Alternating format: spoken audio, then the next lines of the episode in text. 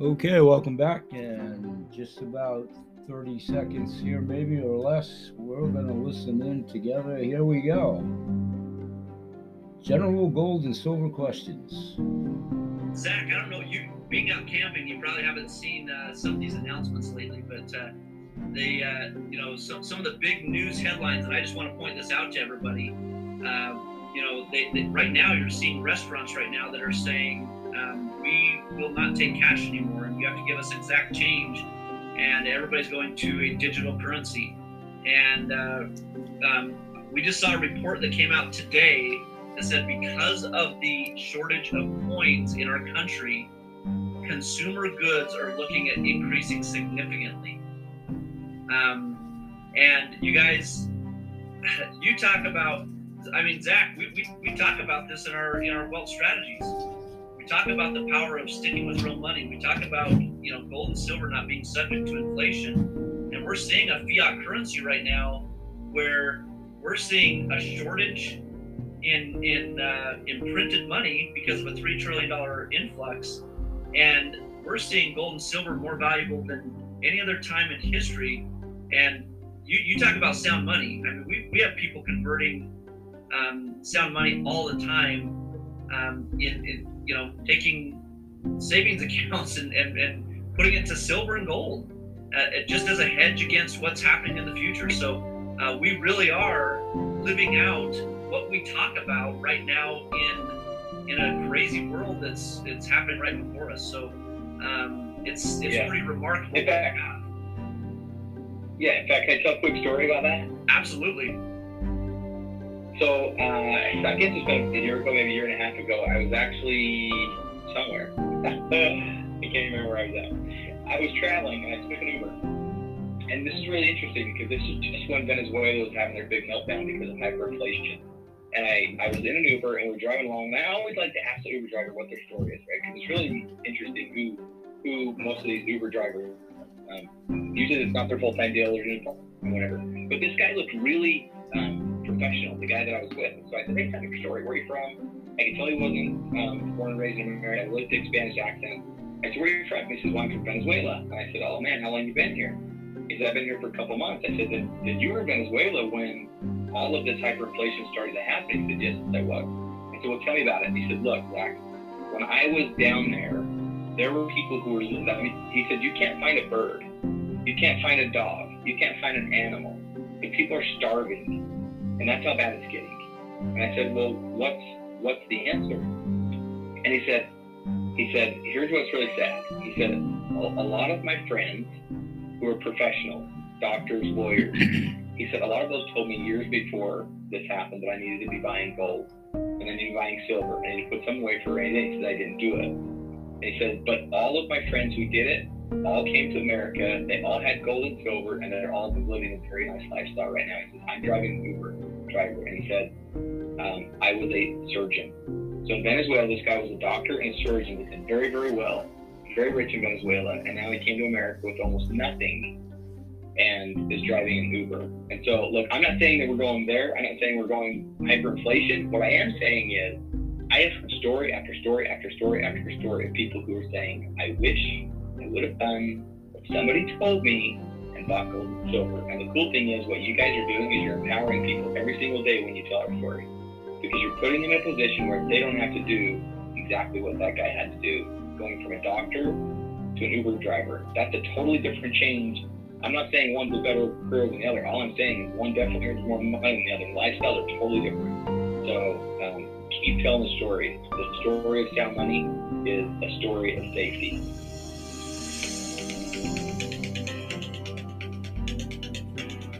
Okay, folks, Grandpa Bill here. I've obviously seen this several times, listened to it. I'm still engrossed in the formal training. So no one, certainly, certainly myself, certainly myself, no one is above learning something or taking formalized training, and no one knows everything about anything, and myself included, and all of that. So when I say, and I've said that before, been there, done that, seen that, it's very true. like, Eric Worre tapes, for one, Robert Kiyosaki, Dale Carnegie. Simply because of my seven decades of doing lots of marketing, and that's what this is.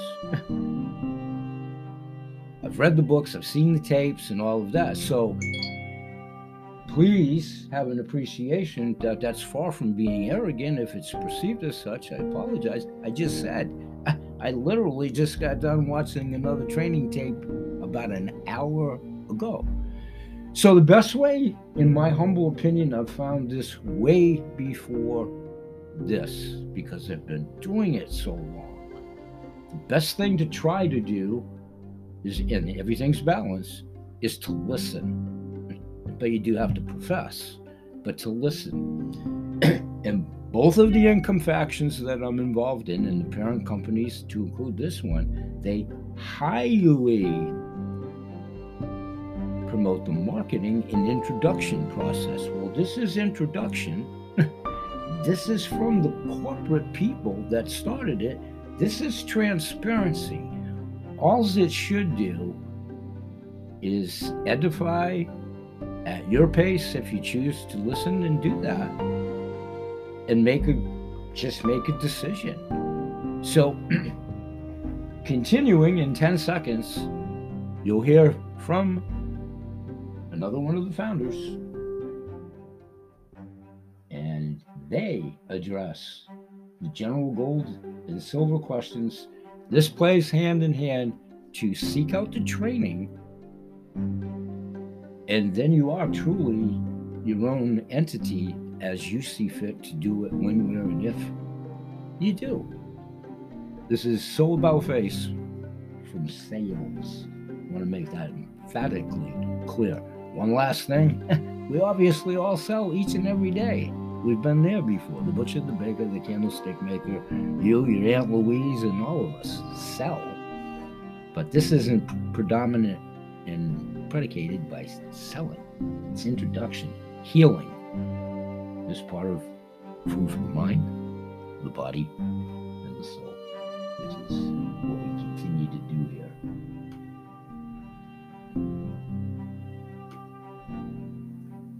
Let's take that 10 second break, and when we come back, you'll hear from Josh. We'll be right back.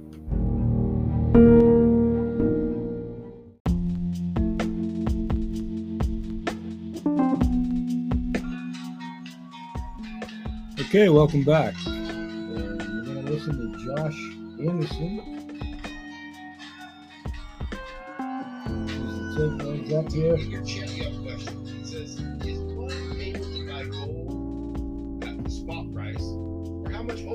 Price? Is one able to buy gold or silver bullion, or just coins? Looking to keep it fresh this summer? Maine has you covered. One of the cool things about your membership is in your back office and training library as well. You have a section called buyer certification. There, I take the opportunity to talk to you at great length about the bullion industry, how gold and silver bullion works, spot price, retail price, wholesale price. But I'll answer that question quickly. But you can get that information there, okay, as well. Um, and by the way, if you notice what I just did, right? In our business, we should always point to a tool before we answer questions, so everybody knows. we're doing our job as a company, uh, we've already answered the question somewhere. So, um, but here's oh spot price. Can you buy a spot price? You know, you, you can't. I can't. Yeah. So we're we're now considered one of the largest um, resellers of collectible coins in the world. Uh, top three in grading coins already in the world, and so that's a big deal. Um, on the bullion side, we're not that we're not as big on the bullion side, but we still are a major player. Um, so spot price. Spot price is the price at which gold and silver is traded on paper. Okay, so banks and you know and uh, stock traders, right? They trade paper gold and silver, um, called the COMEX, right? Well, that's the price at which it's the base price which is traded. Now they can't, you can't even buy it on paper for spot price because you got to pay the premium. Premiums typically on the buy side on gold at forty-two dollars an ounce right now, silver on nine dollars an ounce, right? Sometimes that'll fluctuate down to six dollars on silver. Sometimes it'll be as much as fifteen dollars. It's a spread, right? That's where the broker makes their money. So if somebody tells you they can buy at spot price, it's just not true, right? I can't even buy from the mine at spot price. Uh, I got to pay, pay spot plus refiners fees, and so um, you know all the coins that we produce, we team up with about four nations in the world, and we produce around 150,000 unique coins a year with those nations, and uh, we buy all of that direct from the miners, and we can't buy the spot from the mine. So, but um, to give you an idea of Silver Eagles, quick education. Um, federal law, 1986, Ronald Reagan passed the Gold and Silver Bullion Act. Probably one of the greatest days in American history, right? Uh, up until that moment, there was a, quite a while there where um, the U.S. Mint couldn't produce gold and silver against the law. Okay, uh, so that's kind of crazy. But 1986 Gold and Silver Bullion Act, it states in there that the federal government must make at minimum two dollars per ounce on silver and forty dollars per ounce on gold. Federal law. Okay. So when the U.S. Mint produces a coin, you have spot price plus the two dollars the mint's going to make, no matter what, and then you have the premium. Now, premium is set by 11 authorized purchasers from the U.S. Mint, of which we are not. Right? Like there's only 11 of these companies, and they they're the authorized purchasers direct to the U.S. Mint, and they set as a conglomerate or a monopoly, however you want to look at it, or cartel maybe.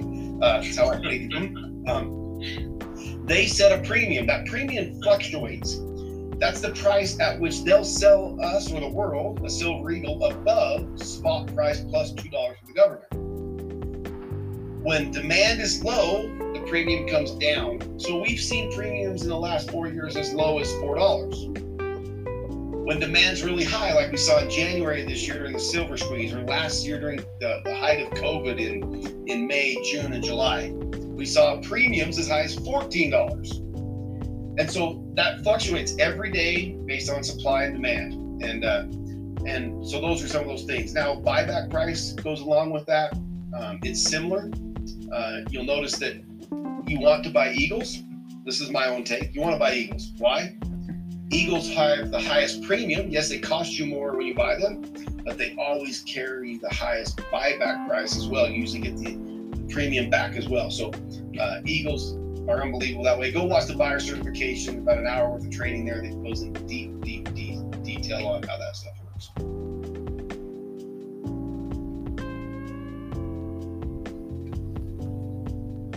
Okay, folks, that's Josh Anderson, one of the founding members.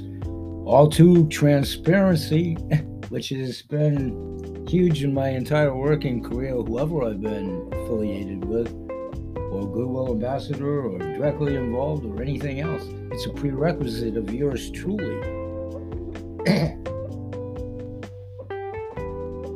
we'll be right back in 10 seconds and we'll continue. General questions about gold and silver from the founders. We'll be right back.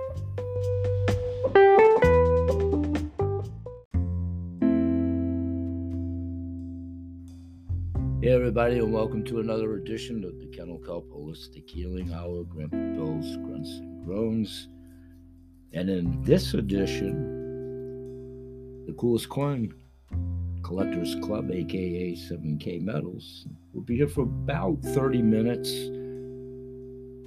And in just a moment, we'll take a quick 10 second break. And when we come back, we'll segue right into how I'm definitely approaching the business now in full retirement, but I am marketing the business. But we'll get into the attributes of the membership part of it from my side of totally seeking it out and joining up of my own volition and what I'm perceiving and enjoying through the membership.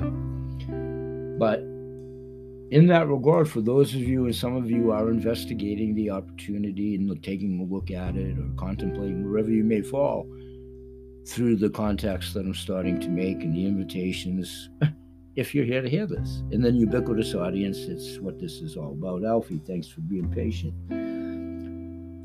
So you never presuppose what questions are going to be, but obviously you're going to get questions. So I always try to confer and refer everybody to frequently asked questions pages and websites and so forth to self edify. It's worked for myself. Then we take it to step two, three. If there is a step two and three under that premise, it's marketing. We're sharing information. So let's take a 10 second break. And in that vein, I'm going to go right from my website by having it to do so the training and the information and the corporate videos and what have you. I'm going to share them with you. General gold and silver questions. Probably, you know, the mainstay that John Q. Public, Mary Q. Public, Peter Paul, Mary, Ahmed, whatever, your name, nationality, which has nothing to do with anything other than questions that we all would have. And whatever your degree of familiarity is or isn't, and there is no prerequisite to be familiar with this, that's the beauty of it. So let's take a 10 second break, and when we come back, I've uh, heard this, but I'm going to hear it right along with you in a moment. Frequently asked questions according to 7K Metal. We'll be back in 10 seconds. Thanks, everybody. Show will be about 30 minutes. We'll be right back.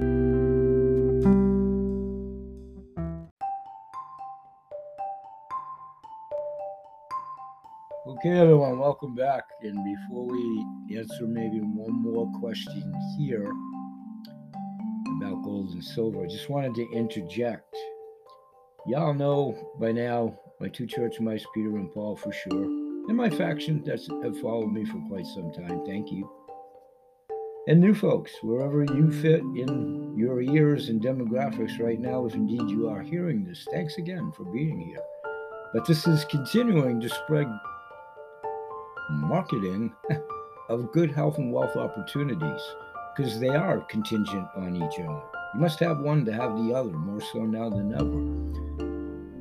So the music reference is I used it in one of my shows, the great Led Zeppelin tune, a little gold, a little silver, keep me from the gallows pole. Well, I am getting a little gold and a little silver. Whether it keeps me from the gal- gallows pole remains for the world audience to find out. Tease a little bit there. But it's the incremental seriously for lunch money and i just did eat by today's standards of lunch money depending where when and if. Less than that. Obviously the increments equate to the amount of the face value but the point is is you don't have to have thousands and thousands of dollars. But if you do we'll get to another aspect of the show later about the advantages of the membership should you decide to find it attractive and pass it on to someone that it is if it isn't for yourself.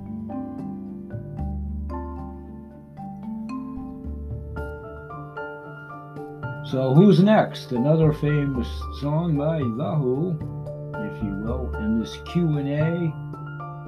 Let's play our gold and silver, a wise choice to buy. And our gold and silver worth getting? Is it wise to save metals? This is by Richard Hanson, one minute co founder. You know, I've got to be the most blessed person in the world. I tell you what, it's the good life. I'm living the dream. I uh, purchased 160 acres up here in northwest Montana, overlooking Ashley Lake, just down the road from uh, Glacier Park. And it's all because of those precious metals. You know, back in 1995, I became a gold buff and I was collecting American Eagle 110th ounce gold coins, and I bought one every week, every week, every week. And it ended up with uh, several thousand in the shoebox buried out back under the old apple tree, kind of saving it for a rainy day. Make a long story short, when I found the land, I didn't have the money but I remembered the shoebox filled with gold coins. So it's so interesting to see the 60,000 turn into 400,000. And so I was able to buy the land, pay for it. Guess what? Subdivided some of the land, and I got all my gold coins back. And where do you think they are? Buried out back under the old apple tree. So if anyone says precious metals don't work, they're just too late because experience is better than an argument. Would you agree with me? Yeah. Okay, continuing right along, this is all available to you. I'll put the link in the description of today's show so you can actually see the videos that you're hearing. Let's be sure to at least squeeze this one in. And this is Roger Ball. Do not give up, and probably many of you know Roger Ball as a billionaire, that's with a B, a successful business person. What advice would you give to entrepreneurs? Here's the answer for two minutes. Roger Ball, in case you didn't know it, started Melaleuca, uh, as well as many other things. This is why he's a billionaire. two minutes. You know, one of the greatest things that I try to teach my children, my grandchildren, and even now some of my great grandchildren you do not give up. I do not give up. And you know, so many people, through whatever means, fear, uh, you know, all these things, they give up too quick. They give up too quick. Good things take time. They don't happen overnight. You pay, some people come to you and say, You are so lucky, man. They have no idea. Somebody comes up to you and you're good. They say, Oh, you are so lucky. Look at this money you're making. You tell me you're lucky. No, no, no, no, no. You worked yourself to death and you did not give up. And that's what I'd say to these people out there. Uh, if I'm a success in my life, it's because I don't give up. I'm not willing to accept failure. You know, there is no such thing as failure. In my in my vocabulary, there is no such thing as failure. There's educations, and along the way, you're going to get some educations, and you may have to go up and on another little different street or try something a little different based on your education. But please don't give up, because that's that's where your success lies. Don't get scared and give up. Fight the battle. That's who wins. I don't know whether that answers your question, but that's what's in my heart. Thank you so much. Thank you, Roger. We love you. Well, we love you too. Yes, we do. Okay, Roger Ball. Let's do one more, and then we'll come back after a 10 second break and wrap it up for this segment today, and we'll be continuing with all of this. How is this company different for those burnt out on relationship marketing? True candor, gospel, hand on heart, and hand on my granddaughter's head, or whatever. It's one of the questions I asked myself when I, of my own volition, sought out my sponsor, Seth Brzezinski. Nobody contacted me or whatever. I reached out to them, but most assuredly, been doing relationship building for a really long time. It was one of the first questions I asked myself. So let's hear that answered quite eloquently by Jason Orfman, who you heard in the opening, our CEFO, uh, CEO. And this one's about four minutes, and we'll be back and we'll wrap this thing up. Stay with us. For someone who uh, is has been in this industry of relationship marketing and they've kind of they're kind of burnt out they get that ptsd they get the negative image and then coming here what would you say makes us stand out makes this company unique to that person that Great question. Um, the biggest reason most people are burnt out in, in this industry, number one reason, retention. Okay, they go into companies and they they they they recruit, recruit, recruit, and they're so excited. They build up this business, build up this business, build up this business, and what happens is they're building on a they're, selling them a product that people can find in other locations very easily. Okay, um, there's nothing unique about it. Um, they might say that it is unique, right? They're like, hey, we've got a you know goji berry, and and this goji berry is so unique that we're the only ones in the world. Well, you can go to a health food store and get a goji berry juice, right? So um, when they start seeing that their, their their people are dropping off faster than they can recruit in their business, that's when they get to burn out. because people love having an organization that pays them ongoing. They love that. Um, so I would say what makes us different, we're, we're, we're not 100% retention. People quit, and, and that's okay. But I will tell you this uh, we've had a lot of people come back, and we have some of the, we have way better retention than most companies because if you if you can get somebody plugged into the culture to understanding why buying collectibles is so fun. Um, I, you know, I was just watching a thing. In fact, this is funny. Last night I was watching this this deal that um, I, I, know you guys know Madiba Thompson. He was, I mean, he makes it fun just opening the package from FedEx every month, right? He's sitting there watching. I think it was, oh, it was he was watching the, the movie Titanic, uh, where they're kissing on the front of the boat, and he's got all this music playing in the background, zzz, zzz, opening his his uh, his coin and showing his coin off while he's watching the Titanic. I mean, you know, we, we see all of you guys doing coin openings and coin reveals, and and guys, it is fun. Um, you know, when we come to these events, people have their coins with them, and they're showing this one and this one and that one. Um, it makes it so that retention is all about the purchasing of the coins. Okay and most companies, most direct sales companies, they try to make retention about making money. If they make money, they'll never leave. That's true. I mean, if you're making money, you'll you'll definitely want to stick with the company, right? But if you if you're making money but it continues to decrease and there's no you know there's no stability there, that's where people get burned out in the industry. That's where they get PTSD. Um, constant changes in the field, constant changing the compensation plan, constant changing in pricing and points. And, you know, we, we try to keep that very stable. Um, and so retention is all that we that, we focus on. We know that the billion dollar brands, the brands where people are willing to be in a company for a lifetime, are built on retention. Solid customers buying every month because they really want to buy the products. So I would say if you're burnt out from the past, try it when you have retention. You'll have a lot more fun with a lot more people and uh, you know you can build at your pace. You don't have to drastically go out and recruit just to keep up with your your attrition in your business. So uh, great question mark. Okay folks.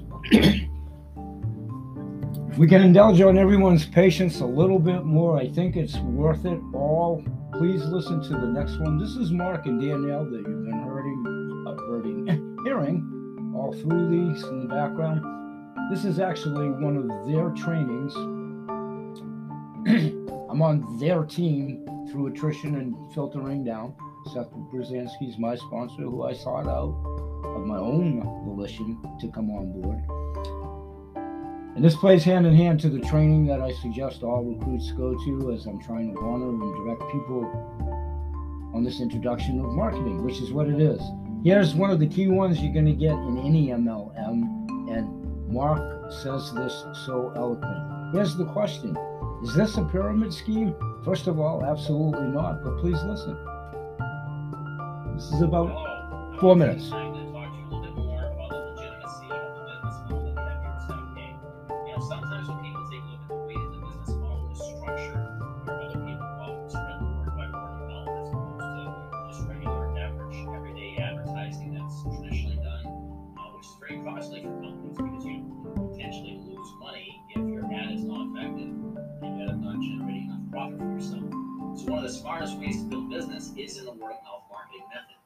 Happen in other companies such as DirecTV, where they offer you discounts if you decide to get other customers to join, and banks and different things like that. So many large corporations are using this method. Sometimes when you're sharing this method or this model with somebody, you might hear someone say, Well, is that a pyramid?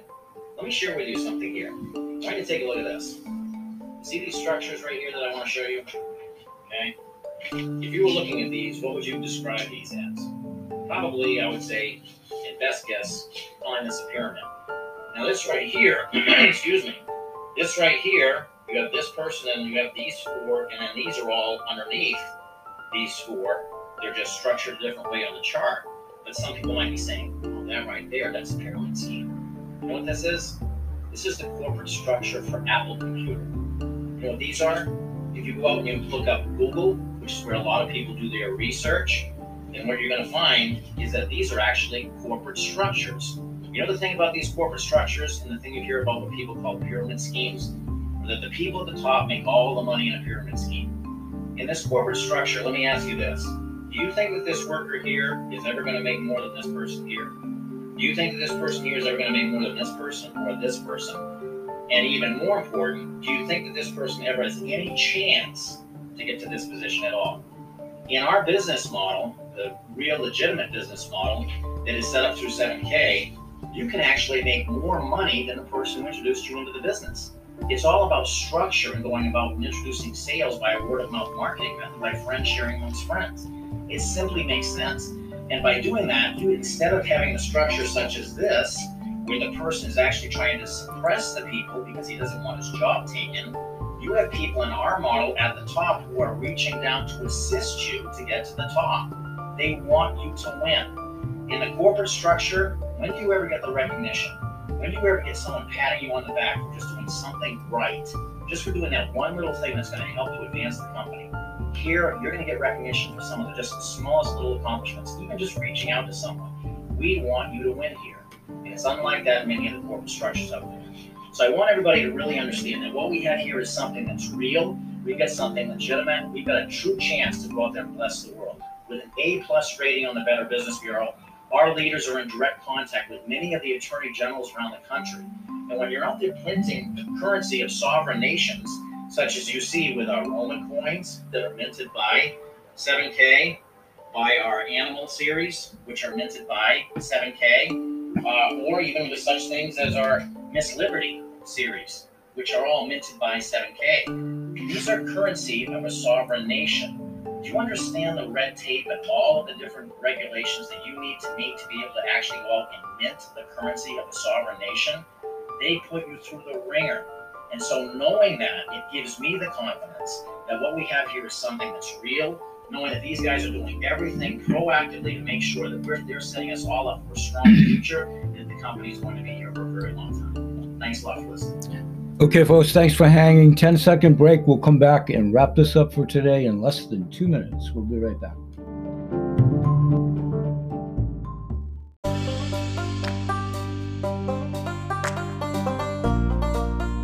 Okay, welcome back. We're going to close this out today. Keep it at less than 35 minutes. We'll say bye bye for now. Join us tomorrow. We'll pick this up.